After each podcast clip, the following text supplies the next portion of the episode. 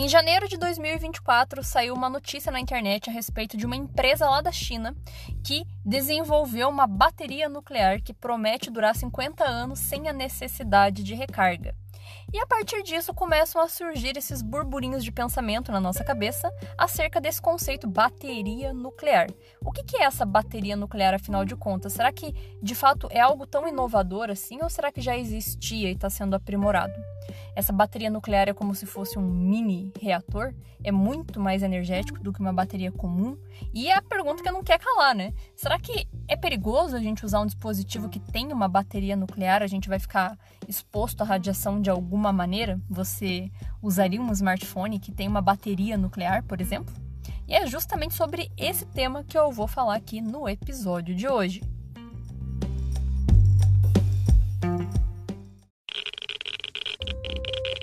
Radiation detected. Red dawn.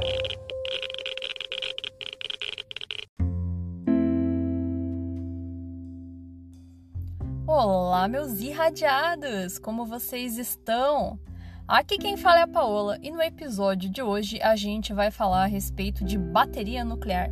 Tem umas coisas bem interessantes para compartilhar com vocês acerca desse assunto que eu achei muito legal. E quando eu falo que tudo tem radiação, esse é mais um episódio que comprova a minha teoria.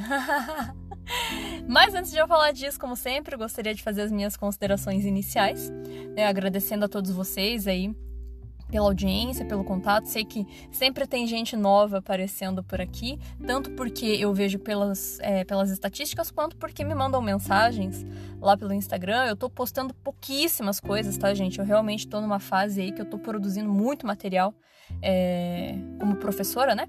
Então eu acabo ficando meio sem tempo para conseguir fazer gravação de vídeo, para fazer publicações, né? Até os próprios episódios aqui eu tô dando uma atrasada no conteúdo, mas eu sigo produzindo, sempre tem coisa para falar.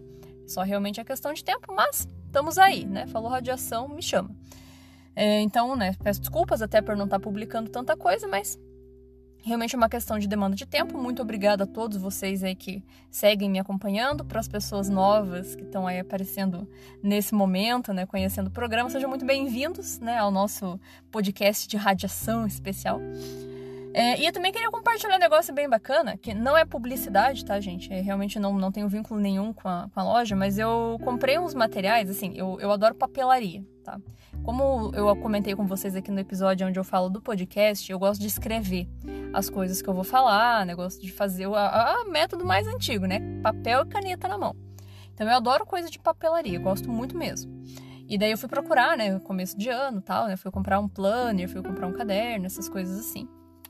E tem uma loja na internet, que inclusive ela aqui é de Curitiba também, que eles trabalham com materiais de divulgação científica, por assim dizer. Então, é, acho que a loja começou vendendo camiseta, e eu até tenho duas camisetas deles, e aí agora eles expandiram e estão fazendo materiais, né, planner, caderno, essas coisas. E eu comprei um planner e comprei um caderno que tem o símbolo da radiação. O, o planner tem um esqueletinho de tórax, como se fosse um raio-x.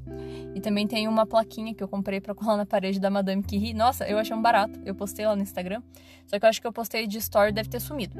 Mas eu achei muito legal. Então, se vocês gostam dessas coisas, tem um monte de loja na internet online que vende, né? Eu até pensei em fazer uma lojinha do Radiação para Leigos. Mas, nossa, coitada minha, já não dou tempo de fazer conteúdo. Imagine se eu fizer uma loja.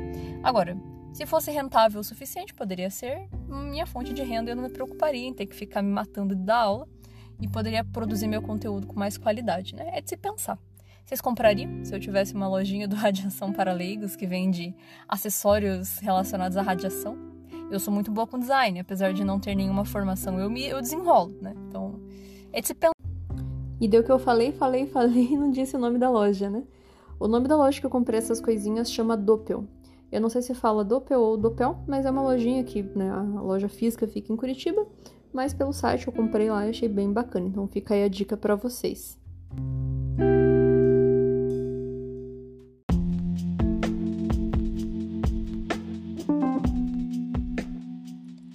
Bom, como eu comentei ali no começo do episódio, né, é, saiu uma matéria no começo desse ano a respeito dessa inovação, dessa bateria nuclear desenvolvida por uma empresa lá da China que tem essa promessa de durar 50 anos.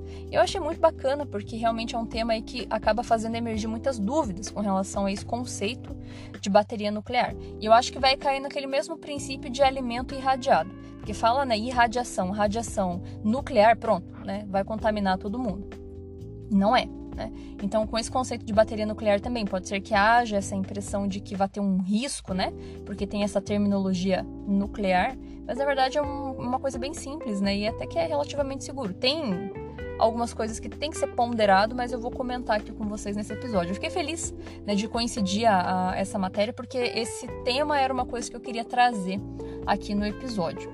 Então, para a gente começar né, é, é, o nosso assunto, eu vou comentar a respeito da notícia que eu li na internet que eu achei muito legal. Então, essa bateria em questão que saiu aí, né, que vai prometer durar 50 anos, foi feita por uma empresa chinesa chamada Betavolt New Energy Technology. E aí o que, que eles falam, né? Que é uma bateria revolucionária que ela vai conseguir fornecer energia de modo independente, porque você não tem que ficar fazendo recarga, né? E ela é muito estável e ela consegue fornecer energia por mais ou menos 50 anos ali, então dessa forma independente. Além do que é um dispositivo muito pequeno e que você consegue usar de modo seriado, ou seja, você consegue usar mais de uma bateria num dispositivo para você ter, portanto, né, uma quantidade de energia maior.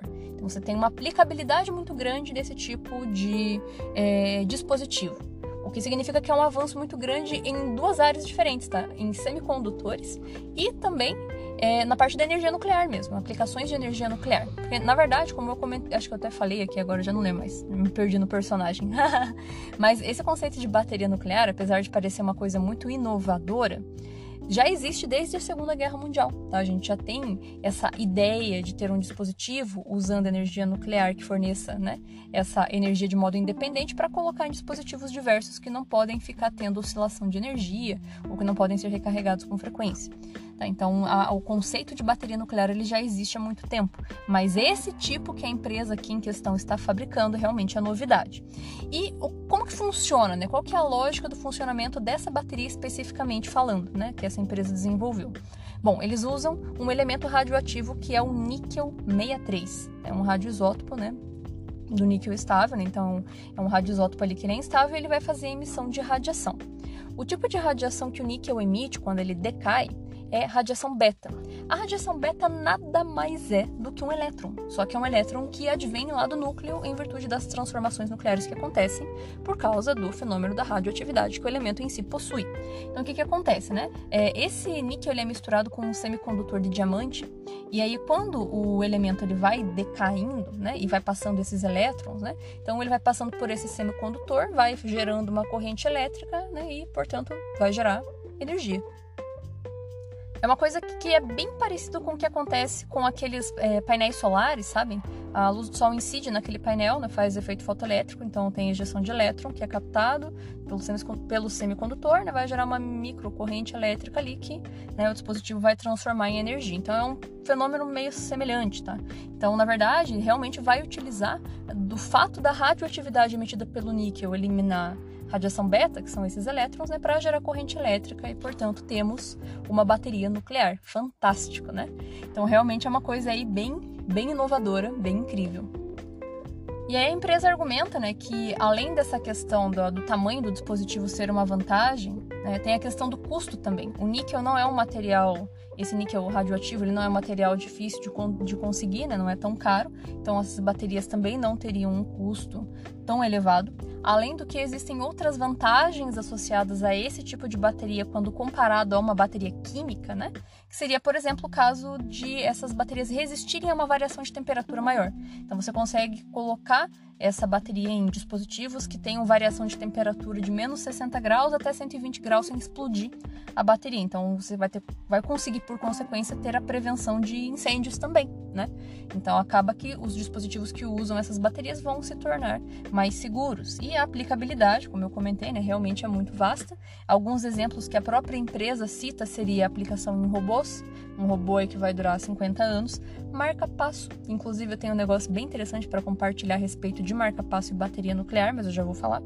E também com relação à astronomia. para astronomia, você pensar em colocar um satélite, um, uma sonda, alguma coisa que vá para muito longe, isso é uma coisa que a gente não pensa no dia a dia, né? Pô, se o, o negócio vai ter que percorrer muitos, muitos, muitos anos para chegar em algum lugar do outro lado da galáxia, do outro lado do espaço, ele não vai poder recarregar a bateria, né? Tem que ter alguma coisa que produza eletricidade para esses dispositivos chegarem até os lugares que precisam, de modo meio que né, constante e por muito tempo. E energia nuclear está aí justamente para fazer essa função. Então a empresa pontua como uma aplicação viável.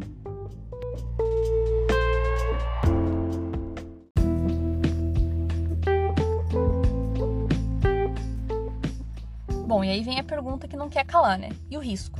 Será que não é perigoso a gente usar essa bateria que tem elemento radioativo em dispositivos tipo marca-passo? Ah, mas se essa bateria sai dali ou se sei lá, vaza o níquel e vai contaminar o paciente, ou se você vai colocar num smartphone, num celular, né, essa radiação ali do níquel não vai passar pelo telefone, não vai contaminar as pessoas? E a resposta é não, tá? É, por várias razões. Primeiro, o tamanho do dispositivo é muito pequeno, o que significa que a concentração do material também é muito pequeno. Tá? Então a bateria deve ter ali o tamanho de uma moeda, mais ou menos. Então a concentração de níquel que tem ali dentro é muito baixa. É o suficiente para a bateria funcionar, claro, né? Mas ainda assim não é uma quantidade gigantesca. Além disso, como eu falei, né, o princípio da bateria é justamente porque o níquel tem o decaimento em radiação beta. A radiação beta ela é muito fácil de blindar. Tá? Então ela não vai escapar do dispositivo porque são fontes seladas, né? Esse semicondutor ele vai ser selado, né? Vai ser uma, são camadas de níquel e diamante, né? E isso tudo é selado ali e portanto essa radiação não extravasa, mesmo porque ela é, é necessária para o processo para poder fazer essa conversão né, em corrente elétrica ali a partir do decaimento beta. Então fica contido dentro do sistema, tá? É, ah, mas e se alguém quebrar o smartphone vai arrancar a bateria, né? Só é perigoso se você comer a bateria, mas isso aí vale para bateria química também, né? Se você engolir uma pilha, você vai passar mal também, né? Na verdade, depende, né? Se você abrir a pilha, né? Você não vai ficar um troço na tua barriga, tem que tirar lá com cirurgia. Mas enfim, o ponto é, só vai passar mal se você engolir, se você entrasse em contato com um elemento radioativo e engolisse ele, aí realmente faria mal.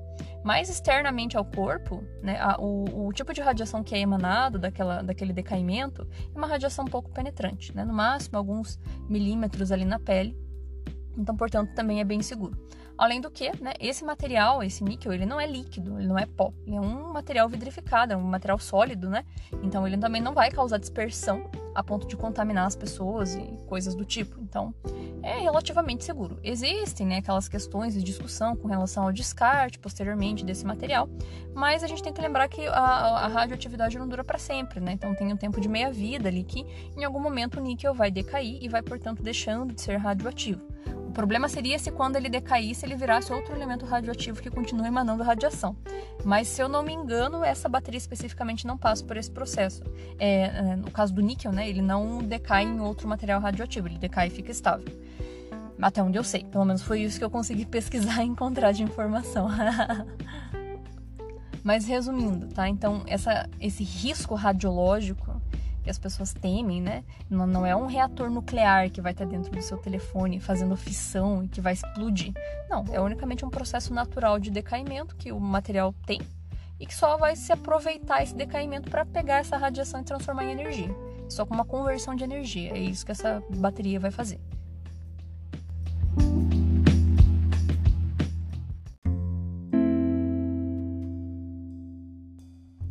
Muito embora essa bateria especificamente seja uma inovação na área, o termo, o conceito de bateria nuclear, ele já existe há muito tempo, desde a época da Segunda Guerra Mundial, né? Porque logo depois disso a gente teve a era da energia nuclear. Tá? Então, que é justamente essa ideia da gente usar elementos radioativos para conseguir produzir eletricidade. Quando a gente pensa nessa produção de eletricidade em larga escala, a gente pensa em fenômenos como fissão nuclear, fusão nuclear, que são processos muito complexos. Tem vários episódios aqui no podcast onde eu falo a respeito desses temas, né? E aí, realmente, para produção de larga escala, tem que ter um processo quântico ali muito mais refinado, que seria isso, né? De quebrar o átomo no meio, de juntar dois átomos num negócio só e produzir uma quantidade cavalar de energia. A bateria nuclear não usa esses princípios, tá, gente? Não tem relação nenhuma com isso, né? Justamente por isso que produzem energia em escala menor, tá? Então, a bateria nuclear é, é, um mini dispositivo ali que vai usar elemento radioativo para conseguir produzir uma corrente elétrica né, e produzir eletricidade. Tá? Existem basicamente dois tipos de bateria nuclear.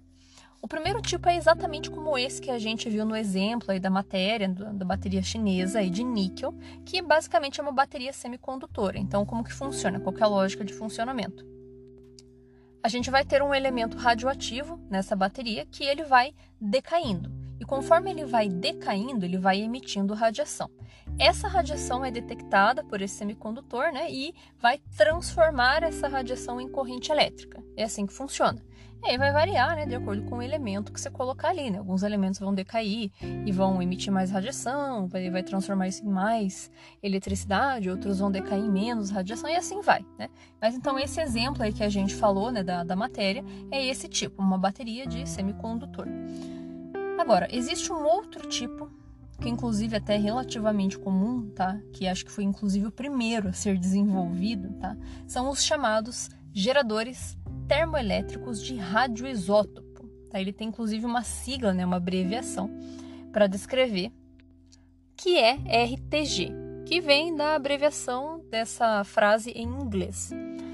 E o que, que acontece? Esse dispositivo, como que ele vai funcionar?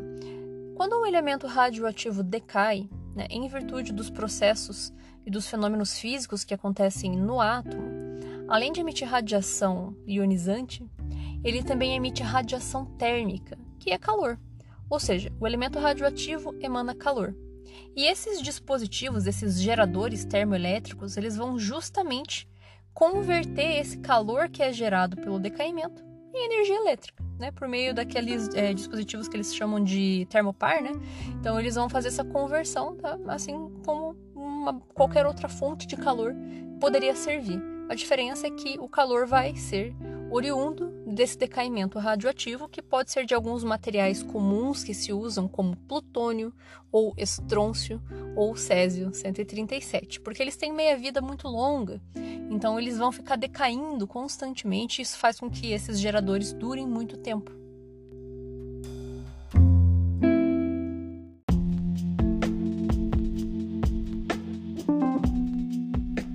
Bom, muito legal, né? Saber que então existem essas variações de baterias nucleares.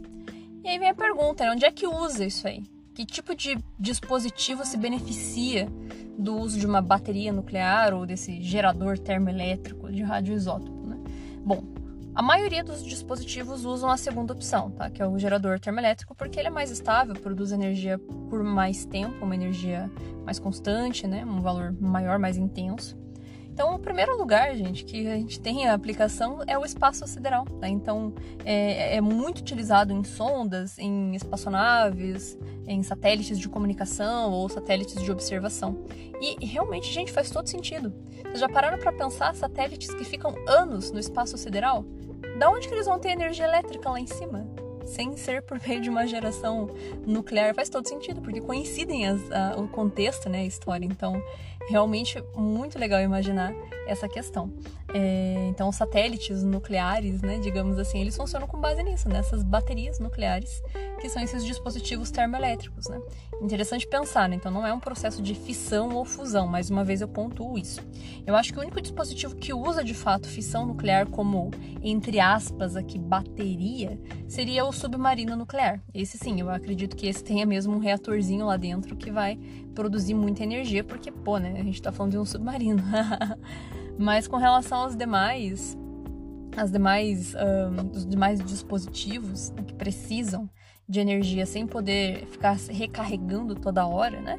Então, o principal é o espaço sideral, é o que mais usa, né? A gente pensa, né, que tem sondas aí que vão ser lançadas né, para explorar outros planetas ou explorar regiões mais obscuras, mais distantes da galáxia. Então, realmente é uma viagem muito longa e tem que ficar ligado enquanto estiver viajando no espaço sideral. Então, para conseguir manter essa produção de energia elétrica, usa-se um, um RTG. Né? Outro exemplo que também a gente tem aplicação aí dos geradores termoelétricos são as estações meteorológicas, tá? Principalmente em lugar que é muito remoto, é, então, tipo no Ártico, assim, ou então aquelas sondas oceanográficas que vão ficar lá na profundidade do oceano. Pô, gente, como é que a pessoa vai ficar trocando bateria de um negócio daquele? Não tem como. Então, também, são situações, né? tudo, tudo que for remoto, lugares remotos e que demandam muito tempo, onde você vai ter que ter o dispositivo ali em funcionamento, pode ter certeza que é uma bateria nuclear que está acoplado para o funcionamento daquele dispositivo. Outra situação, farol remoto de local muito isolado, né? Então aqueles faróis, é, quando a gente fala farol, farol, remoto é o que não tem operação de pessoas, né? Ele só fica ligado lá constantemente em um lugar muito isolado, que hum, é difícil de ter acesso, assim. Ou então equipamentos de navegação também que são lá no alto mar, que não tem como ficar indo lá trocar. Então você pode ter certeza, né, que realmente vai possuir uma bateria nuclear. E tem mais um dispositivo que eu até comentei aqui no episódio agora há pouco, né, que também usa uma bateria nuclear. Hoje em dia eu acho que não usa mais, mas já foi utilizado, que é o marca-passo. E faz muito sentido, gente. Pensa que o marca-passo é dentro do corpo da pessoa e ele é um dispositivo que é, é invasivo, né? Se você for ficar abrindo toda hora para trocar bateria e fechando, pô, é uma cirurgia que você tem que fazer na pessoa, não é uma coisa simples, né, rotineira, um negócio cardíaco ali. Então, antigamente os marca-passos eles tinham uma bateriazinha nuclear que durava bastante tempo, que era feito de trítio, né? Que é um isótopo do hidrogênio, né? um radioisótopo do hidrogênio. Só que o problema né, é que, como tem a questão do descarte, por ser um material radioativo, por mais que fosse de baixíssima intensidade, né, então hoje em dia eu acredito que não usa mais. Tá? Tem outras formas de produzir baterias que têm longa duração, que não necessariamente usam elementos radioativos para isso, dado o tempo que vive um ser humano. Né? É, mas os outros dispositivos aí que a gente comentou realmente são os RTGs.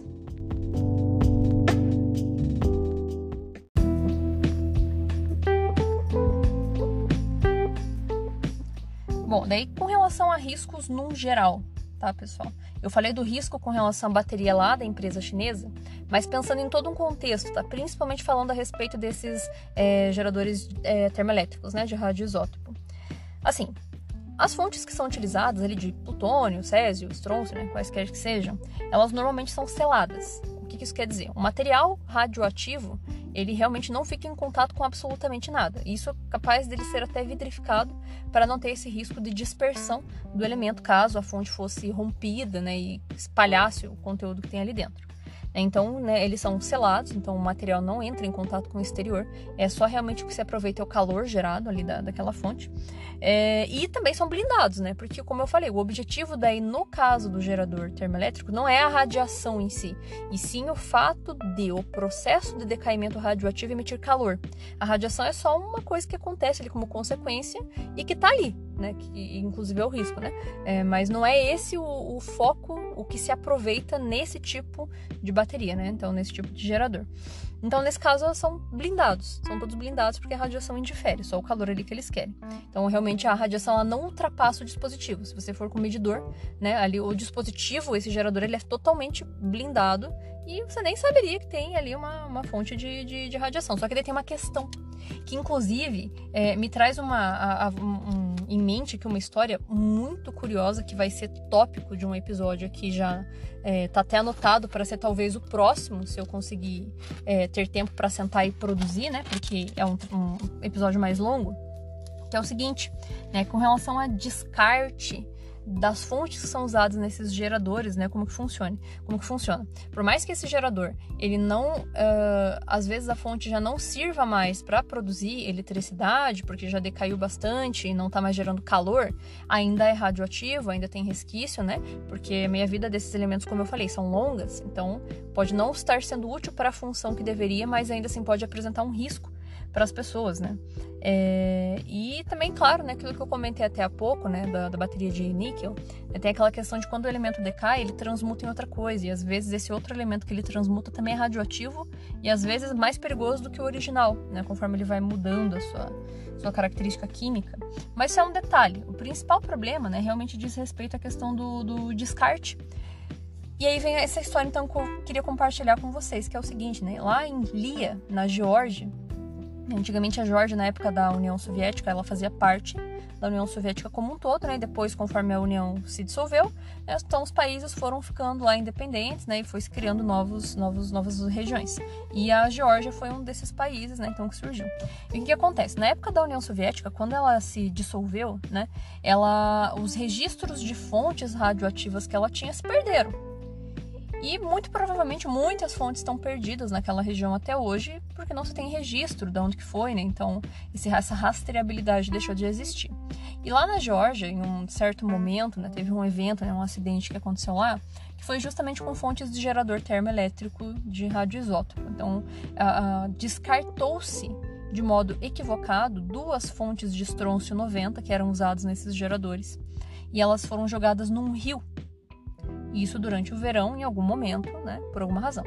E daí, no inverno, o nível da água do rio baixou. Então, o leito do rio ficou em uma região diferente de onde era originalmente. Reduziu, né? É... Ou melhor, aumentou-se né, o leito, né? Ficou com mais espaço porque a água diminuiu o fluxo. Então, essas fontes que foram jogadas nesse rio, que estavam no fundo, vieram à superfície, ficaram ali no leito.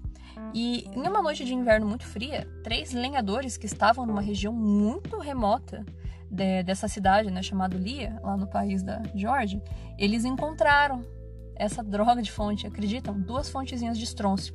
E por ser um inverno muito gelado, né, estavam com frio, eles perceberam que ao redor dessas fontes fazia um raio ali de um metro mais ou menos de neve derretida, por causa desse calor que é emanado pela fonte. E aí eles pegaram a fonte e levaram para o acampamento para se esquentar. Então ficaram próximos da fonte, aproveitando aquele calor, só que por consequência se expunham à radiação, porque quem descartou tirou da blindagem tudo, né? Tava ali só a selagem, né? Tinha a casquinha de metal por fora. Eles não se contaminaram, não entraram em contato com o estrôncio, mas eles ficaram expostos à radiação que emanava do estrôncio, que, né, tava ali enquanto eles estavam se esquentando. Eles ficaram expostos ali uma, uma noite ali, né? E aí começaram a passar muito mal, mas eles achavam que o passar mal que eles estavam sentindo era porque eles tinham entortado um caneco para tentar resistir ao frio, né? E eles passaram a noite porque como tava uma neve muito forte, um ambiente muito remoto, eles não queriam ter que voltar com a lenha numa estrada em péssimas condições. E quando eles começaram a passar mal, voltaram no dia seguinte para casa. Os três foram internados com os mesmos sintomas, né? Perceberam que havia uma estranheza ali, efeitos é, teciduais na pele ali que começaram a apresentar. E aí conseguiram constatar que era em virtude de exposição à radiação. E aí vem o segundo problema, né? E para achar essa droga de fonte, como é que faz para procurar? E eu lembro, cara, isso é muito legal, essa, o contexto desse evento, porque tem vídeo disso no YouTube. Foi em 2000, esse acidente, se eu não me engano, tá? Não tenho certeza agora. Mas eu lembro que quando eu fiz a minha pós-graduação, né, lá de, de proteção radiológica, fiz o curso da, da Comissão Nacional de Energia Nuclear, teve um professor que deu aula pra gente que ele participou né, de, de modo indireto a respeito dessa, dessa questão das fontes, porque eles tiveram que fazer um treinamento com os soldados lá da Geórgia para conseguir resgatar essa fonte sem se expor, porque o nível de exposição era muito alto. Então, e era um lugar muito remoto. E aí eu lembro que até quando o professor comentou com a gente a respeito dos treinamentos, porque quando eles chegaram lá para fazer a captura da fonte, é, o terreno era muito mais irregular, teve gente que não obedeceu a ordem de né, é, dentro do seu tempo de exposição, né? Que eles limitam o tempo para ir revezando as pessoas para não ficar uma exposição muito grande para um único indivíduo, né? E teve gente que recebeu a ordem para trocar e quis continuar aumentando a exposição. Nossa, um negócio assim bem é bem doido, tá? Fala muito é que o, o, o curso que eu fiz era sobre isso, né? Sobre ações de emergência em acidentes. E aí quando você treina e você recebe uma ordem, você acata, porque é perigoso, né? E tudo mais. Então esse acidente foi exemplificado e tem um vídeo no YouTube. Então se procurar na né, recuperação de fonte de Lia, Georgia, se eu não me engano é dos anos 2000, é bem interessante. Tá 2000, 2004, eu não lembro a data exatamente, mas vai ter um episódio aqui só sobre isso, porque realmente é um evento muito, muito curioso. Mas aí fica então essa questão justamente da reflexão, né? Então, de fato, né, não é que é isento de risco, né? Sempre que a gente fala em elemento radioativo, radioatividade, radiação, né? Sempre vai ter um risco inerente ali atrelado. A questão que a gente tem que ponderar, né? Risco-benefício, o que, que vale a pena, né? E com relação a baterias nucleares, por assim dizer, né? Talvez essas que são semicondutores né, não sejam tão é, gravemente um problema tal como um gerador termoelétrico por causa do tipo de elemento, por causa da intensidade e todo o resto do contexto, né?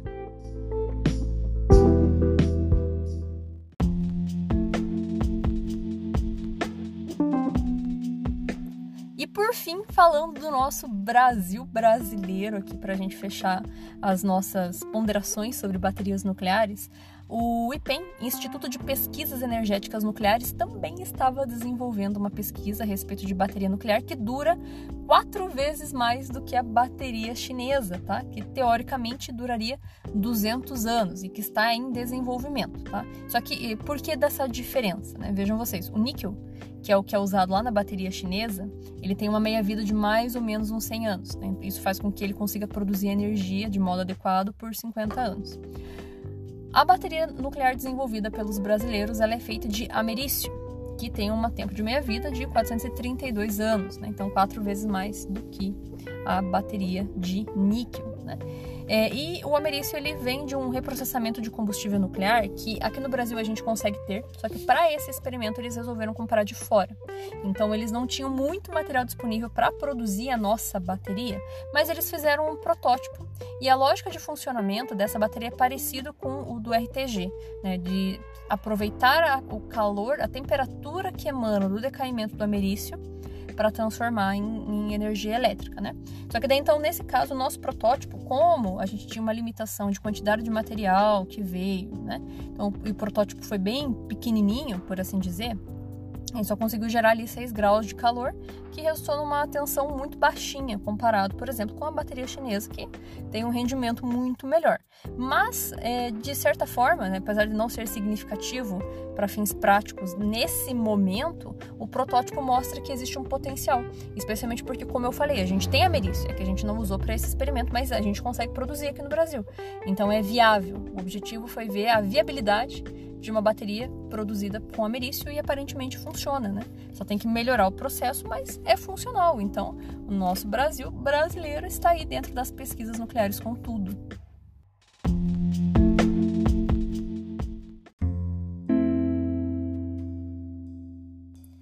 Pois muito bem, meus irradiados. Eu espero que vocês tenham gostado desse episódio, dessa temática. Eu achei muito legal produzir esse conteúdo, esse episódio. Se vocês tiverem alguma coisa que vocês gostariam de complementar, alguma coisa que vocês gostariam de comentar, vocês podem me mandar lá pelo Radiação para Leigos. Às vezes eu demoro um pouquinho para ver, mas eu costumo olhar. É, se tiverem sugestões, se vocês quiserem comentar aqui no próprio episódio pelo Spotify, quem me escuta pelo Spotify, né? É, e vocês podem me mandar um e-mail também, se vocês quiserem, lá no radiaçãoparaleigos.gmail.com, que também eu sempre dou uma olhadinha. Muito obrigado pela audiência e nos ouvimos no próximo episódio.